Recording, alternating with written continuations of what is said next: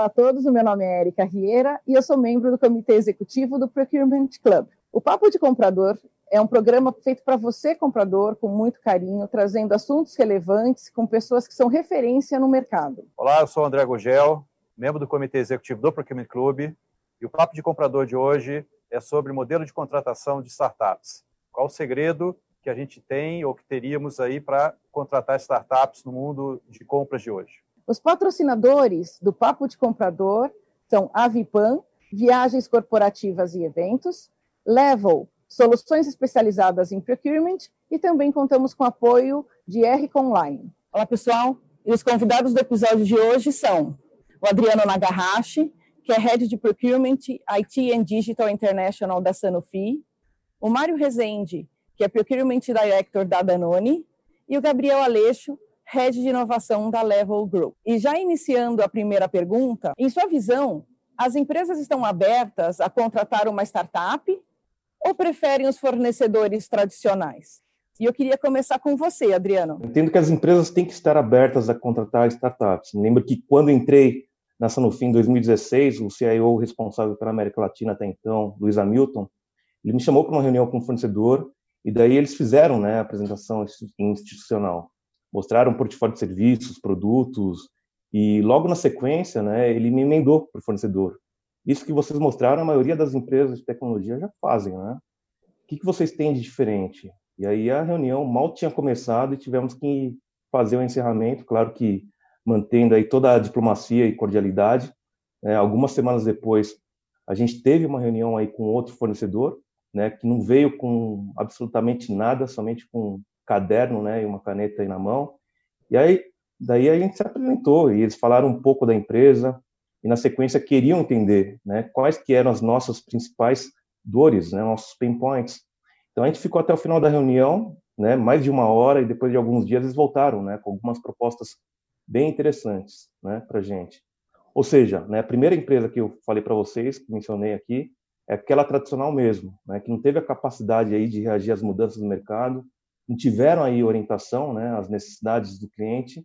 E a última, ela também era tradicional, mas com um olhar assim atento às necessidades do cliente. Então, é, nesse aspecto, né, falando um pouco das startups, eles, é, na grande maioria, já vem com um modelo de negócios aí bem definido, pronto, escalável, né? E, em sua grande maioria, disruptivo para ofertar para o cliente. Né? Então, é, é, isso. E você, Gabriel? Bom, imagino que, em função até da necessidade da, das empresas implementarem políticas de diversidade e até mesmo essa onda de capitalismo consciente, as empresas estão vendo no engajamento com startup uh, uma forma de atender a, a esse novo contexto. E, além disso, é, eu entendo que a porta de entrada é, da inovação passa pelo engajamento das startups, uma vez que elas podem acelerar as entregas e também trazer modelos de remuneração bastante alinhados com o desafio da organização naquele momento, trazendo aí um, um, um valor maior para os acionistas. E você, Mário, o que acha? É, eu acho, na verdade, que a gente está num processo de transição. É, as empresas ainda não estão completamente abertas, mas elas estão se abrindo ao modelo das startups. Né? Ainda existem alguns desafios é, do ponto de vista de, de, de, compliance, de como contratar, de modelos de contratação, modelos de remuneração que precisam ser é, esclarecidos, mas eu acho que é um processo é, contínuo. Isso vai, vai acontecendo ao longo do caminho. Né? Não existe nada pronto nesse sentido mas as empresas estão se abrindo aí, se construindo esse caminho com, com as startups em conjunto, né? Acho que essa é a visão. Bom, a pergunta aqui é o seguinte: na visão de vocês, qual a diferença que existe entre uma startup e uma microempresa que começou ontem a operar e está querendo ganhar mercado, ganhar grandes clientes? Né? Qual é a diferença é, fundamental que vocês entendem existir entre uma startup e uma empresa jovem? O que é uma startup, no final das contas? Eu vou começar com você, Gabriel. Legal. Excelente pergunta. É, bom, no meu entendimento, é, essa distinção reside na, na forma de capturar é, financiamento. Né? A startup ela nasce numa configuração muito alicerçada com um investidor anjo, um venture capital, enquanto que as empresas é, jovens ou pequenas é, estão mais vinculadas ao tradicional financiamento bancário ou alguma forma de, de, incentivo. E acho que no final do dia isso faz toda a diferença, né? Porque a, startup ela já nasce é, com uma necessidade de crescer de forma muito veloz e rápida, né? E isso, obviamente, vai impactar na captura de resultado. Uma vez que ela tem que gerar valor rapidamente, é, ela tem que ter uma execução bastante precisa e isso pode estar favorecendo lá na ponta o contratante que vai estar recebendo é, essa entrega é, de uma forma mais ágil do que no modelo tradicional. Legal. E você, Mário, o que, que você acha?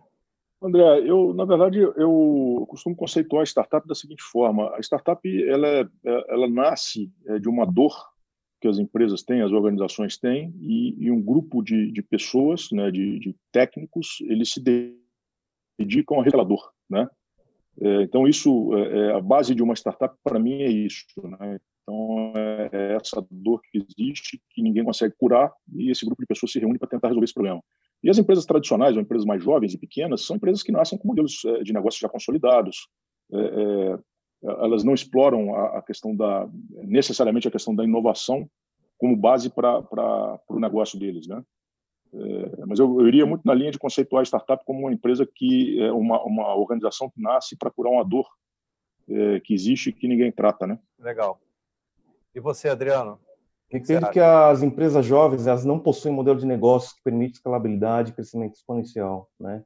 E isso acontece porque inovação e agilidade não estão enraizadas na cultura da empresa. Então não existe uma orientação ao cliente, mas sim no produto. Então eles podem sim ter sucesso hoje, mas não se atentam que o negócio pode não ser relevante no futuro, né? Meio que para parafraseando o Jeff Bezos, né, CEO da Amazon. Então, trazendo um pouco para nossa é, pegamos como exemplo as empresas de eventos, né? Quantas delas estão preparadas para promover eventos digitais? Restaurantes self-service, né? Quantos deles possuíam dados de cliente para promover campanhas em canais digitais ou até mesmo parcerias né, com empresas, né, com startups de entrega de comida? Ou seja, é, elas não foram ágeis, não são ágeis, não tiveram capacidade para responder rapidamente às mudanças do mercado e até reagir, né, os clientes já migraram para a concorrência. Então, o consumidor brasileiro ele é o mais infiel à marca no mundo. Se as empresas não tiverem esse olhar atento né, aos clientes, eles terão grandes problemas. Eu posso pegar o meu exemplo, né? Eu já tive é, carros de quatro marcas e quatro marcas diferentes. Então, se eles não tiverem esse olhar atento, né, com certeza vai ter um, um grande problema aí para sobreviver aí no mercado. Pelas respostas até agora, a gente tem percebido que as questões, né, como a, as startups são formadas, em qual é o olhar, e até a sua composição, né, o financiamento, falamos um pouco de financiamento e etc., são muito diferentes das empresas tradicionais, né? Então, quando as empresas buscam a contratação de uma startup, em geral, elas utilizam também uma avaliação, um processo convencional, ou elas acabam criando uma rota alternativa que viabilize essas contratações. Né? É, existe uma adaptação das empresas nos seus processos para permitir essas contratações, ou conseguem utilizar os seus métodos tradicionais? Queria começar com você, Mário. Ô, Érica, é, eu acho que se a gente seguir a rota tradicional, dificilmente você vai conseguir é, trabalhar com startups. Eu acho que você precisa criar caminhos alternativos, né? É, bom, é, se, vou, vou, dar um exemplo, né? Se você num modelo de contratação ou requisitos de fornecedor, você for exigir, por exemplo, balanço de três anos do cara, né? Às vezes a startup nasceu tem 30 dias, né? Então ele não vai te dar balanço de três anos, né? Aí você quer pagar o cara com 90, 120 dias, né? talvez ele não tenha nem os 90 dias de vida ainda. Então dificilmente você vai conseguir trabalhar com essa galera se você for pela rota convencional. É, a experiência que eu tenho é a experiência de criar rotas alternativas. Tá? Você precisa criar mecanismos que você consiga aprovar, obviamente tentando mitigar os riscos que uma contratação de um fornecedor traz para a organização, mas sim você precisa criar é, rotas alternativas, prazos de pagamento diferenciados, análises de, de, de todas as questões que você que envolvem né, a habilitação de um fornecedor. É, você precisa organizar isso de uma outra maneira mitigando os riscos da companhia. Legal. E qual a sua experiência, Adriano? Não, estou totalmente de acordo aí com o Mário. Né? Por exemplo, na Sanofi a gente implementou aí o Fast Track, né, para facilitar o onboard de startup. Mas para projetos mais estratégicos e por sugestões da área de compliance, né, a gente optou em ter uma certa cautela, né, nesses casos, promovendo assim avaliação reputacional de PJ e pessoa física, né, assessment dos investidores anjos, se existe aí potenciais conflitos de interesse aí, e tem toda a questão de, de assessment relacionada à, à questão de proteção de dados e cybersecurity. Como vocês bem sabem, né, entrou a Lei Geral de Proteção de Dados, né, e a gente tem que tomar muita cautela né, em relação a fazer um onboard e garantir né, que a camada de segurança das startups sejam tão robustas né, como empresas tradicionais que já cuidaram né, desse layer. Bacana. E você, Gabriel? Eu concordo com, com o Adriano e com o Mário. Eu acho que o toolkit da área de compras precisa ser revisado, né? até porque o modelo é, tradicional está muito alicerçado ainda numa formatação de negociação é, através é, de grandes empresas. Né? Então, sem dúvida, esse é um ponto relevante, mas eu arriscaria ir até um, um passo adiante. Eu acho que a questão né, de trabalhar bem soft skills, né, a empatia, se colocar no lugar do outro, entender as dores da startup, o momento que ela vive e também é, um engajamento mais próximo com as áreas de negócio, né, é, eu acho que vão permitir aí uma captura de valor uh, e, sem dúvida, uma sustentabilidade e longevidade desse relacionamento. É, pessoal, eu queria só explorar um pouquinho mais essa pergunta numa questão que eu acho que a gente não falou propriamente, que é a questão do processo. O comprador está acostumado com o processo tradicional, mesmo processo de sourcing, de fazer um sourcing list, investigar mercado, montar lá um, uns critérios de avaliação, com TCO, etc., para escolher o fornecedor.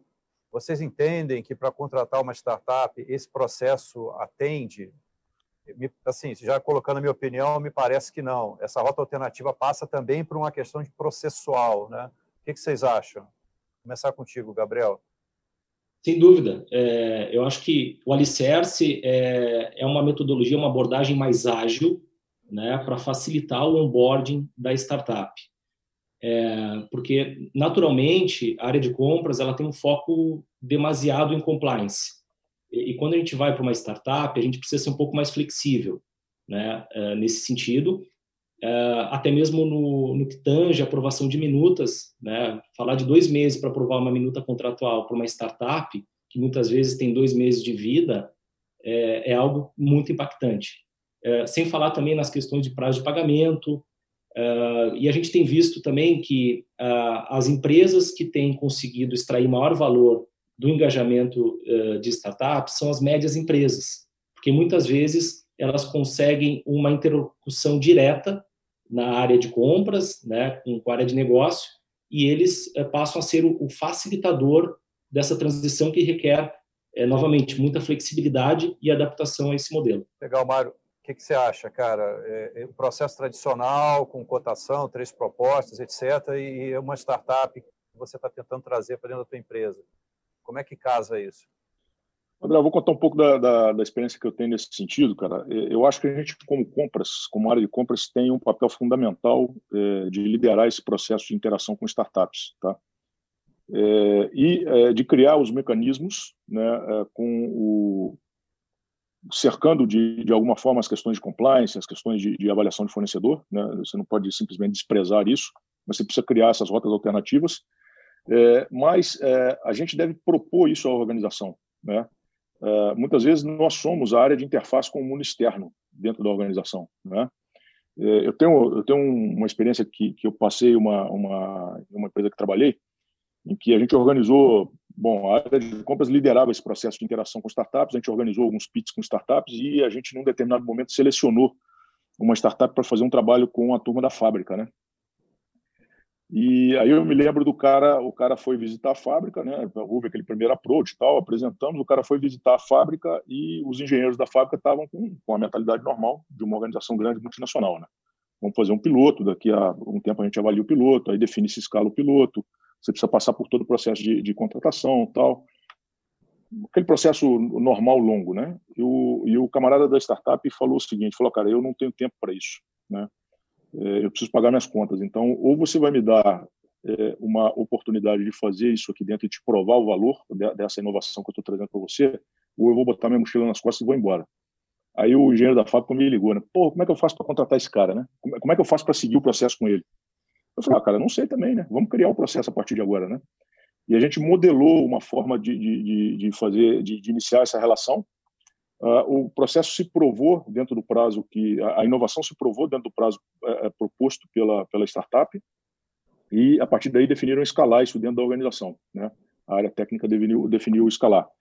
E, e, mas se não houvesse esse conflito, não houvesse essa, essa, vamos dizer, primeiro a startup desafiar o modus operandi da engenharia da fábrica, depois a fábrica, o pessoal técnico desafiar a área de compras em como contratar isso. E a área de compras propor um novo modelo para essa contratação, a gente não teria saído do lugar e não teria aproveitado essa oportunidade. Né? Então, é, do meu ponto de vista, é isso. É, o que eu tenho tentado fazer é, na medida do possível, facilitar o processo né, dessas contratações, né, criando alternativas dentro dos, dos procedimentos normais de, de uma organização, é, mas como compras propor é, essas, essas soluções de tecnologia para, para a organização. Porque como a gente quer essa interface com o mundo externo, muitas vezes nós é que vamos ter que puxar isso. Né? Vou dar um outro exemplo agora recente.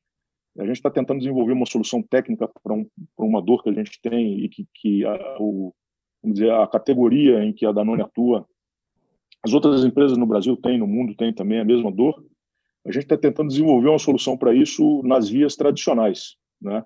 Bom, o que, que a gente fez agora? Nós pegamos um hub de startup que a gente é parceiro e lançamos o desafio dentro do hub. Eu, eu sinceramente, eu não sei se vai vir alguma coisa diferente de lá, né? mas eu brinco com os meninos aqui dizendo o seguinte: falou, moçada, é, bom, o que a gente está tentando desenvolver é uma solução de corte lá diferenciada para um determinado material. Eu falo, pô, para quem é da minha, da minha idade vai se lembrar das facas guincho lá do passado, né? Se tinha faca guincho que cortava tudo, não é possível que uma startup não vai criar isso para mim, né? Não é possível que globalmente a gente não consiga desenvolver essa ferramenta de corte. Né? Enfim, é, é, é, um pouco. Eu acho que a área de compras tem esse papel provocativo e de criar alternativas. Se for pelo processo normal, a coisa não acontece. E talvez você perca, perca muitas possibilidades de negócio e de inovação se ficar travado nos processos tradicionais. Bacana. E você, Adriano? Bom, é, em primeiro lugar, gostei bastante do que o Mário Rezende comentou né, a respeito do papel de compras na busca por inovação. Né, o que a gente vê hoje é, é a proliferação de aceleradoras, né, e basicamente o papel de uma aceleradora é estabelecer a conexão entre o ecossistema de startup e as empresas, né, e a gente fica no dilema, né, quem que vai fazer a busca por inovação né, através de startups? Vai ser a aceleradora ou vai ser a área de compras? Então, o comprador ele tem que desenvolver uma capacidade aí de fazer esse scouting de, de, de startup. Né? A gente vai falar mais em frente a respeito disso. E voltando um pouco sobre a forma de, de contratação, né, entendo que se a gente está falando de uma startup com modelo de negócios inovador, não faz sentido você colocar uma empresa tradicional na concorrência, né, porque é, eles terão que desenvolver a solução do scratch, do zero, e com certeza vai ficar mais caro. E, mesmo que a solução ela passe por um processo de comoditização, eu acho que o comprador, comprador ele tem que ter autonomia né, para fazer screening da startup no mercado. Então, e, e, de novo, requer que ele tenha assim conhecimento em modelagem de negócios, conceito de piloto, MVP, roadmap, é, negociação de software as a service, mapa de contexto, proposta de valor, manutenção evolutiva, entre outros fatores. É, agora, quando falamos de um produto de prateleira, COTES, né, que a gente fala, eu acho que os compradores eles têm que colocar uma startup no, no processo, né, junto com empresas tradicionais. Aí eu te dou um exemplo assim de 2017, né, de uma negociação que a gente conduziu aqui para a chatbot, né, e através de leituras aí de papers do Gartner, Forrester, eu cheguei aí nas principais empresas, né, que forneciam esse tipo de empresa, de, de, de, de, produto, né, no caso IBM, Google, Microsoft, Amazon e mais uma startup do Silicon Valley. E aí no final o resultado foi impressionante. A startup era a única que possuía um modelo de negócio diferenciado né, enquanto todos cobravam aí é, pela licença, suporte, a parte de setup, chamadas de API, startup cobrava por engajamento bem sucedido, né? Ou seja, o payback foi imediato, né? E só para que vocês tenham ideia, é, o setup foi feito por um estagiário, porque as plataformas estão ficando mais é, user-friendly, né? Utilizando menos a parte de código, mais o conceito de, de drag and drop. Isso aí também serve para RPA também. Até aproveitei essa iniciativa aí para desenvolver um MVP, né, de um bot para a área de compras, e hoje ela faz parte aí do roadmap global aí da, da Sanofi. Um caso bem interessante. Bacana, bacana, Adriano. E foi legal que você comentou sobre as competências que o comprador tem que ter, né, para lidar com esse tipo de contratação. A gente já em alguns episódios anteriores é, já tocou nesse assunto, né, das competências dos compradores, quais seriam as novas competências, o comprador do futuro e etc. E aí a gente ainda não tinha mencionado este tipo de competência, né? Então é, agrega mais a lista das competências que são necessárias, que serão necessárias daqui para frente, para que os compradores estejam aptos né, a lidar com esse tipo de contratação, né? Então coloque aí na sua listinha né, estudar e aprender e, e, se interessar aí por esse novo tipo de tecnologia, porque daqui para frente vai acontecer muito. E a gente volta semana que vem com a segunda parte. Obrigada, a gente se encontra lá.